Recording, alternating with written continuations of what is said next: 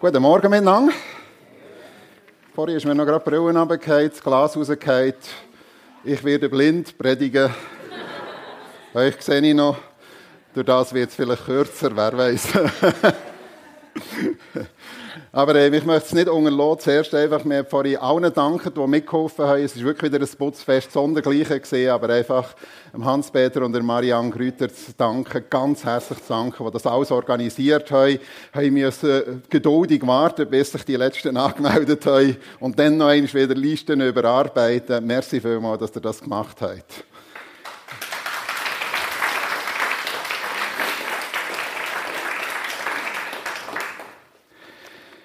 Ja, wir stehen ja in der Josef-Reihe und haben jetzt letztes hier gesehen, wie einfach sie, seine Brüder ihn verkauft haben. Wie er, soll ich auf Schriftdeutsch predigen oder ähm, ist, ist das egal? Okay.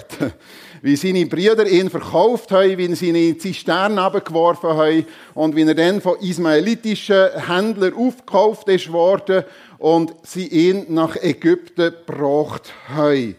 Und dort hier kommt er nachher an Hof vom Botifar, das ist wahrscheinlich so der Chefbeamte für Sicherheit äh, beim Pharao in Ägypten.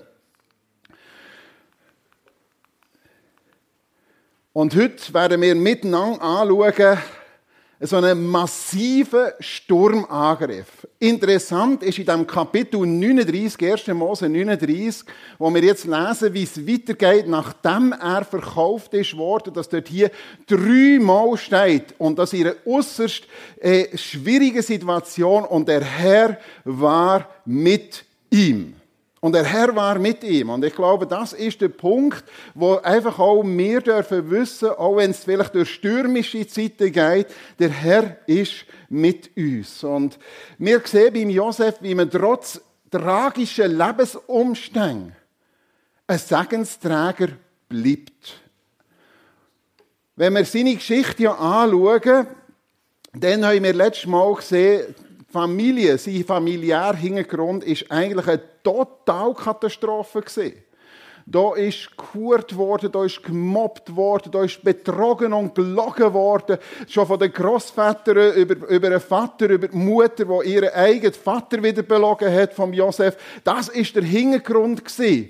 Und eigentlich hat er ja so eine schlechte Prägung gehabt und alle Möglichkeiten gehabt, oder irgendwie, man müsste Verständnis haben, wenn er auch einfach auf die schiefe Bahn wäre gekommen, oder nichts mehr von Gott und mit Gott hat zu tun haben, was er alles erlebt hat. Und dann wird er also von diesen Kaufleuten nach Ägypten gebracht. Gott aber half ihm, so dass ihm alles glückte. Und ich habe mich so gefragt, ja, in unserer Zeit, wir haben lange Zeit gesagt, bis etwa so vor 120 Jahren, ja, Kille vertröstet uns auf, ja, auf das Jenseits irgendwann. Und jetzt müssen wir aufhören, jetzt müssen wir unser Paradies selber schaffen. Und wir haben sehr viel erreicht. Wir haben heute sehr viel Wohlstand. Und trotzdem haben wir noch sehr viel Not. Das Glück ist also nicht im Momentanen, in, dem, in den Sachen, wo wir vielleicht denken, das macht uns glücklich.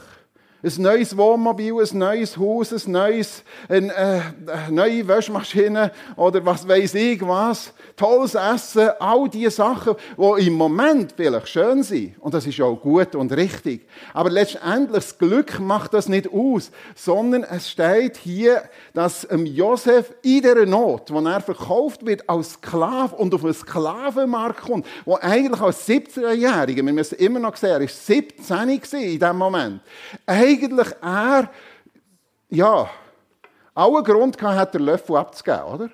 Und zu sagen, du, mein Leben ist fertig. Es gibt keine Chance auf eine Besserung.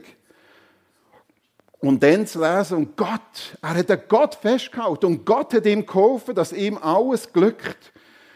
Und das zeigt mir, und ich glaube, das ist ein wichtiger Punkt, wenn wir durch schwierige Situationen gehen, und es wird einfach geben. Es steht nie in der Bibel, dass, wenn wir mit Gott unterwegs sind, dass einfach alles sich, äh, alle Probleme in nichts auflösen, sondern dass wir uns dann nicht in Selbstmitleid, nicht in eine Opferrolle verkrüchen, sondern einfach mit Gott unterwegs sind und das wo Gott uns gerade jetzt reingestellt hat, einfach das Beste auch daraus machen. Und vor allem das Glück eben nicht von äußeren Lebensumständen abhängig machen. All die Sachen, die wir vielleicht meinen, die machen uns glücklich. Wo wir uns vielleicht das oder jenes anschaffen, das macht uns vielleicht für einen Moment glücklich. Aber das wird wieder irgendwo abflauen. Der Gewohnheitseffekt setzt ein. Sondern das Vertrauen ganz in Beziehung mit Gott setzen. Es steht hier ausdrücklich, der Ägypter, der Potiphar, sein Chef, hat gesehen, dass Gott Josef beistand.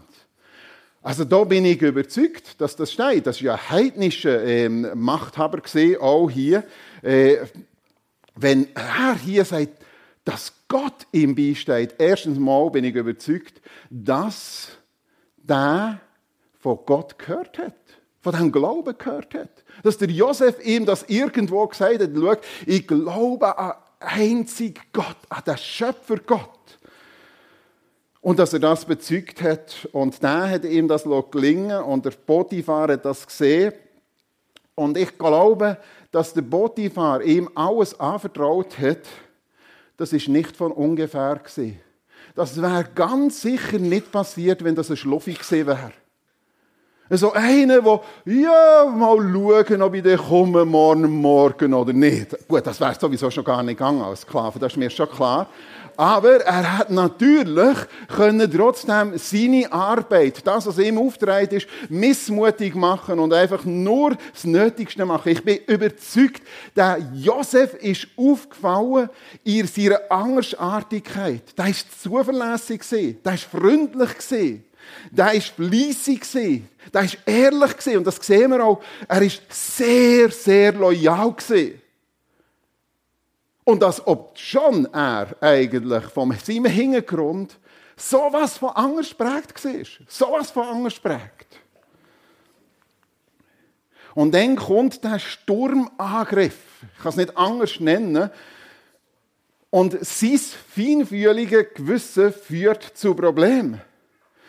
Er bietet ein ganz attraktives Angriffsziel. Wir können sagen, jung, erfolgreich und gut aussehend.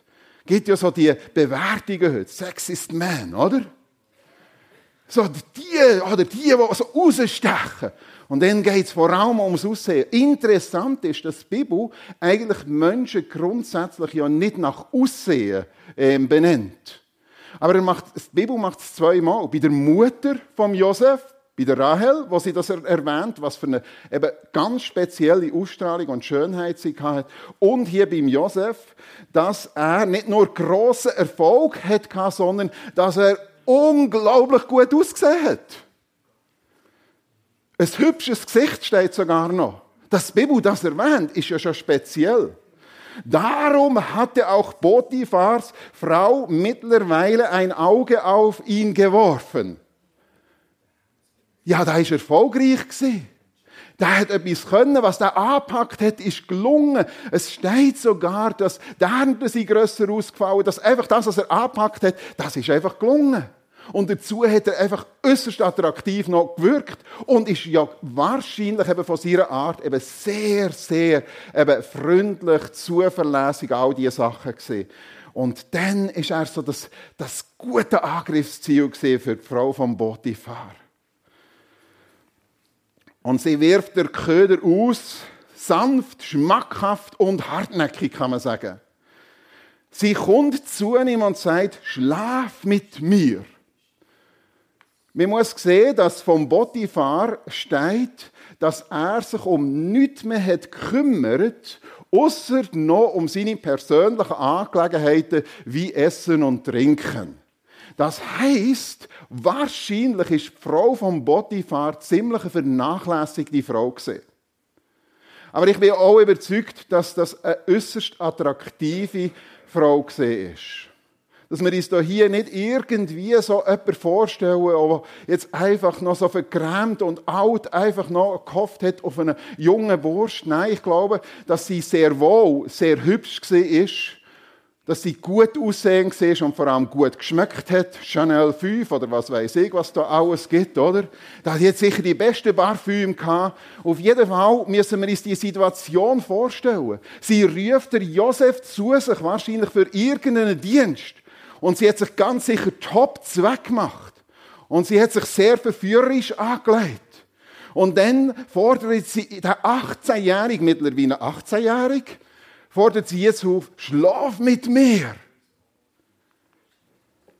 Und dann steht hier der wunderbare Satz, die Aussage, aber Josef weigerte sich, du weißt doch, mein Herr hat mir alles anvertraut. Was für eine Loyalität kommt hier, was für eine Treue, was für eine Haltung kommt hier von einem, von einem jungen 18-jährigen Bursch, der sowas, ich sage es noch einmal, ganz eine andere Prägung hat hinter sich von seinen Brüdern. Wir wissen ja, das haben wir ja das letzte Mal angeschaut. Die Prägung ist ganz anders. Ich habe genauso viel Macht wie er, wie mein Herr Potiphar. Nur dich hat er mir vorenthalten, weil du seine Frau bist. Wie könnte ich das auch noch machen? Und so ein grosses Unrecht tun und gegen Gott sündigen. Sie aber ließ nicht locker. Immer und immer und immer wieder kommt sie.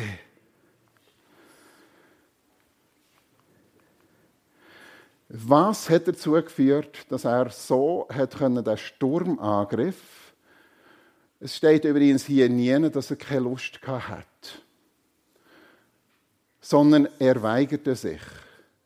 Er hat einen Maßstab gehabt, den hat er sich gehalten dass die Verführung wahrscheinlich sehr groß war, da können wir einfach mal davon ausgehen. Und wahrscheinlich auch die Lust. Aber er sagt ganz klar, das geht nicht. Aber mir ist etwas aufgefallen hier in diesem Text, was uns vielleicht auch helfen kann oder ähm, wo sicher auch ein Punkt ist, wo wir müssen lernen argumentieren und diskutieren über Wert das bringt letztendlich nicht viel. Er weigert sich und dann kommt er mit dem Argument, warum dass er das nicht sieht.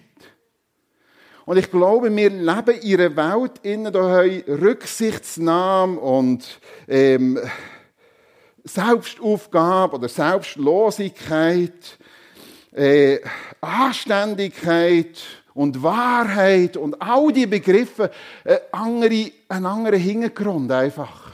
Die werden anders verstanden. Und wir können mit der Welt sehr wohl darüber reden. Und sie wird sagen, ja, das ist gut, siehst du das so, und das ist edel, wenn du das so siehst. Und Josef argumentiert zuerst mit einfach ganz normalen ethischen Wert und sagt, das ist nicht richtig. Aber er kommt nicht durch Er tut sich nicht an dieser lustorientierten Sicht und Verhaltensweise von der Masse orientieren. Er ist nicht in dem Mainstream, würde man heute sagen, drinnen. Er weigerte sich. Er aber hörte darauf und ließ sich, hörte nicht darauf und ließ sich nicht verführen.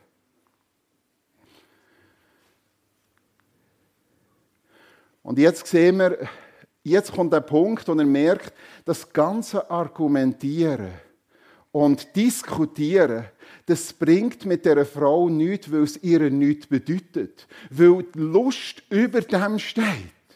Und wir leben in einer Welt, wo die Lust über gewisse ethische Grundhaltungen, wo eigentlich die Menschheit weiß, dass die gut wären, wo einfach die Lust drüber gestellt wird. Und jetzt kommt er, wo eigentlich nichts mehr wirkt und sagt, und gegen Gott sündigen. Punkt. Und jetzt ist es draussen.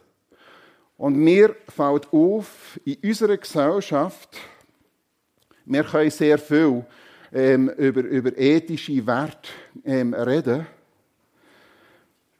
Und wir haben alles Mögliche für Argumente. Aber in dem Moment, wo wir sagen, aber das ist vor Gott nicht recht, das ist eine Sünde, Gott will das nicht, dann ist der Konflikt programmiert. Und dann ist nicht nur ein Konflikt programmiert, dann ist Ablehnung, ja, dann ist Hass programmiert.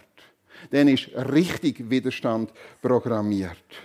Aber wir sehen, der Josef hat sein Gewissen orientiert und geschärft an, an Gott oder bei Gott. Er argumentiert schließlich hier nicht mehr, sondern er sagt einfach, aber du kannst sagen, was du willst. Und ich glaube, die ethischen äh, Maßstäbe sind in Ägypten auch anders gewesen.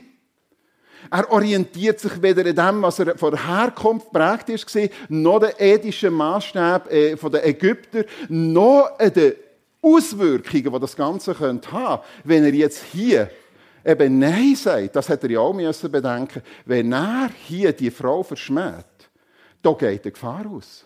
Da bin ich überzeugt, das hat er gewusst. Aber er hat einen Maßstab gehabt, der ist Gott fixiert gewesen. Und ich frage mich, und ich sage es immer wieder, wo haben wir Christen unsere Maßstab fixiert?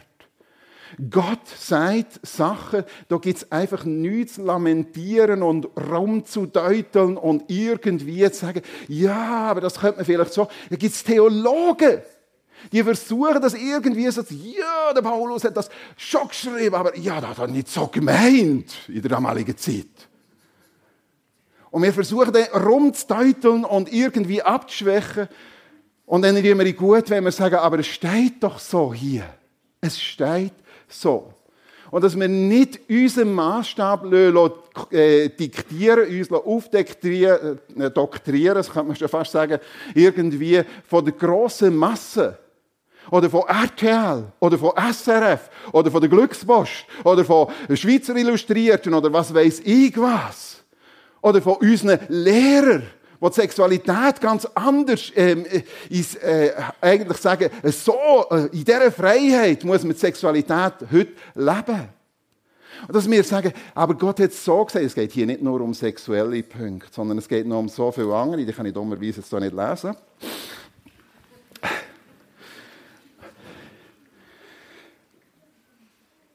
Und dann sehen wir noch etwas, was der Josef macht, Flucht. Da packte sie ihn am Gewand. Komm mit mir ins Bett, drängte sie. Josef riss sich los und ließ sein Gewand in ihrer Hand und floh. Wenn der Paul und der Franz, wenn du weißt, ich habe ein Problem mit Alkohol, dass ich mich immer wieder volllaufen und der Paul und der Franz, weißt du, die trinken gern über den Durst. Und jedes Mal, wenn du mit denen zusammen bist und dann trinkst über den Durst, dann ist es gut daran, dass du nicht mehr mit dem Paul und dem Franz in Beiz gehst. Ganz einfach. Hier sehen wir einen jungen Mann mit 18, der die Verantwortung, eine Eigenverantwortung übernimmt und sagt, nein! Und er flieht von dieser Versuchung, von dieser Gefahr, die hier ausgeht. Und dann sehen wir die verkehrte Welt, der rasante Fall, ein tiefer Fall. Und zwar ein tiefer Fall, und das ist jetzt eben speziell, nicht weil er etwas Böses gemacht hat, sondern weil er das Böse eben nicht gemacht hat. Und wie die Fakten verdreht werden. Potiphar schrie und rief nach ihren Dienern. Er wollte mich vergewaltigen. Was für eine Verdrehung von den Fakten.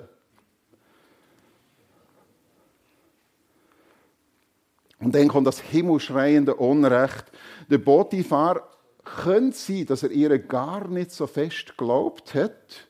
Denn in der damaligen Zeit wäre das eigentlich auch ein Grund gewesen und hätten die Leute auch äh, die Macht gehabt, einfach den Kopf kleiner zu machen. Dass er das nicht macht, sondern dass er ihn ins Gefängnis lässt, ist schon speziell. Aber ähm, offenbar gibt es keine Gerichtsverhandlung und der Potiphar sagt, okay, weg mit ihm die Frau vom Potiphar kommt und sagt, was hast du mir da, oder was hast du uns da für eine Lose in unseren Boot da mit dem Judenbengel? Schon dazu was, also das sagt sie, also nicht Judenbengel, aber mit dem, Ju, äh, mit dem äh, Hebräer. Eigentlich dann schon Rassismus pur, oder? Was hast du uns da reingeholt? Und sie, er lässt ihn ins Staatsgefängnis werfen. ein Unrecht, ein himmelschreiendes Unrecht. Verdrehte Fakten. Mir fällt auf, in dem Moment, wo wir auch sagen, dass gewisse Sachen, die sind nicht recht, die sind dann ist Hass programmiert. Hass programmiert. Und manchmal ist der Hass fast abartig. Wenn das Thema Abtreibung, wenn das Thema Homosexualität, wenn das Thema, dass ähm, außerehelich oder Unzucht nicht recht ist. Heute verdreht mir das aus. Das ist Vitalität der Liebe. All diese Sachen werden heute verdreht. Und wenn wir dann kommen und sagen, nein, die Bibel sagt, das ist nicht recht, das ist Sünde. Gott sagt das. Unser Schöpfer sagt das. Dann ist Hass und Widerstand programmiert. Und dann kommt es zu himmelschreiendem Unrecht und zu einem unlogischen Verhalten, oder sagen wir vielleicht ein logisches Verhalten gegenüber den gewissenhaften Menschen. Er wahrt keine Anerkennung von Menschen, wenn du mit Gott unterwegs bist und die die Maßstab haltest, erwarte das nicht, das hilft dir. Wenn du das nicht erwartest, dass dir jetzt Menschen sagen, wow, super, dass du das so siehst. Nein, das wird leider nicht so sein. In Johannes 15 steht, die Welt liebt ihresgleichen, doch ihr gehört nicht dazu. Darum hasst sie euch. Gott aber ehrt Gewissenhaftigkeit. In 1. Petrus 2 steht, es ehrt einen Menschen, wenn er deshalb Böses erträgt und Unrecht erduldet, weil er in seinem Gewissen an Gott gebunden ist. Sag es noch einig. Wir sind nicht in der Masse und in der ganzen, äh, in der Filmindustrie und in der Illustrierten und in unserem Kollegenkreis oder auch was von der Pädagogik kommt oder heutzutage leider auch schon in vielen Theologien, von vielen Theologen ausgeht. Wir sind nicht dort hier dran gebunden, sondern wir sind wirklich als Wort Gottes an Gott gebunden. Er trägt jemand Leid, obwohl er nur Gutes getan hat. Das geht doch vom Josef aus. Dann findet er Gottes Anerkennung. Und der Josef hockt schon wieder im dunklen Loch. Und wir könnten sagen, schon wieder. Jetzt ist er doch gerade vor einem Jahr aus dem Loch rausgeholt worden, verkauft worden in Sklaverei. Aber dann ist er schon im dunklen Loch gesehen, hat jämmerlich geschrauen und seine Brüder um, um Gnade angefleht. Und jetzt wird er ins Gefängnis gesteckt und er nachher über Jahre drinnen bleibt. Gott verloren. Gott verlassen, ja, weil er sich geweigert hat, Gottes Gebot zu übertreten. Darum hockt er im Gefängnis. Weil er Gutes da hat. Aber der Gott hat das zugelassen. Aber ich möchte mit dem schließen, Gottes besondere Nähe ist dort, wo deine Stimmung und deine Not am größten ist. Dort, wo ein Mensch ein zerbrochenes Herz hat, dort, wo Menschen in Not sind, dann ist er den Menschen ganz besonders nah. Es steht hier, aber der Herr war auch dort mit ihm und stand ihm bei und verschaffte ihm Gunst, sogar in dem Loch, in dem Gefängnis. Und das ist das Entscheidende, damit möchte ich schließen. Amen.